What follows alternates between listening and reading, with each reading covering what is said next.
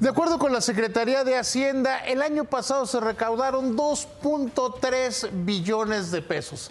Ha seguido creciendo la recaudación. ¿Qué tal, Ciro? ¿Cómo estás? Muy buenas noches. ¿Y las carreteras, Zapa?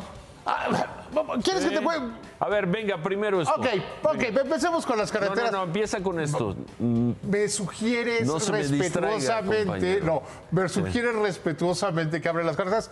Te voy a decir, las del sureste se las dieron al ejército. Y de acuerdo con mis fuentes en la Secretaría de Hacienda, no hay dinero para hacer el resto de las carreteras. En una de esas nos ¿Cómo que no hay quedaríamos sin programa de mantenimiento Un año sin carretero. mantenimiento de carreteras federales. Podría ser esa o la otra es ¿La traes bien?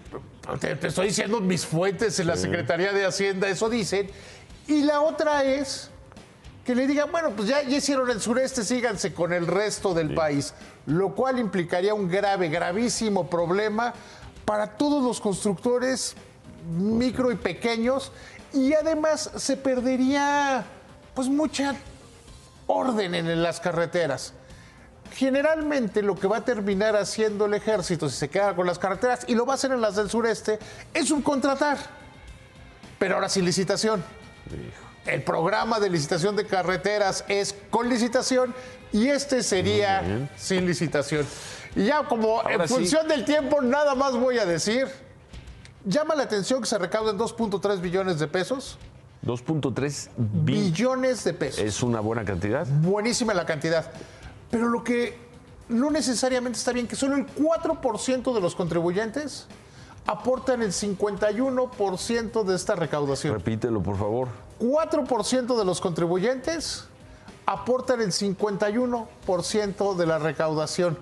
Esas son las cosas que deberían, que deberíamos esperar. Y son a los que les caen las auditorías y en fin. Se ha concentrado mucho el Servicio de Administración Tributaria en ir por los grandes contribuyentes. Pero que en un país donde más de la mitad está en la economía informal, quizá no es el mejor esquema. Pero ya será cosa de la siguiente administración, del próximo gobierno, que decida sí o sí hacer una reforma fiscal en el 25.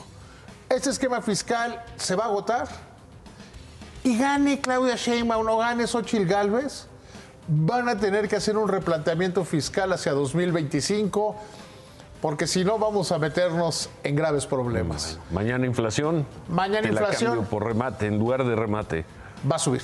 Va a, su- Va va a seguir subir. subiendo la inflación, porque no solo están los factores estacionales, sino que además temas como la inseguridad están deformando, están dañando la formación de precios, Ciro. Pero sube otra vez. Va a subir otra vez. Bueno, buenas noches, porque no voy a rematar hoy. ¿O te parece bien? Tú haz lo que quieras. No, tú eres el que me sugiere. Gracias, Yo soy un poder independiente en este programa, pero acepto Gracias. sugerencias. Buenas noches.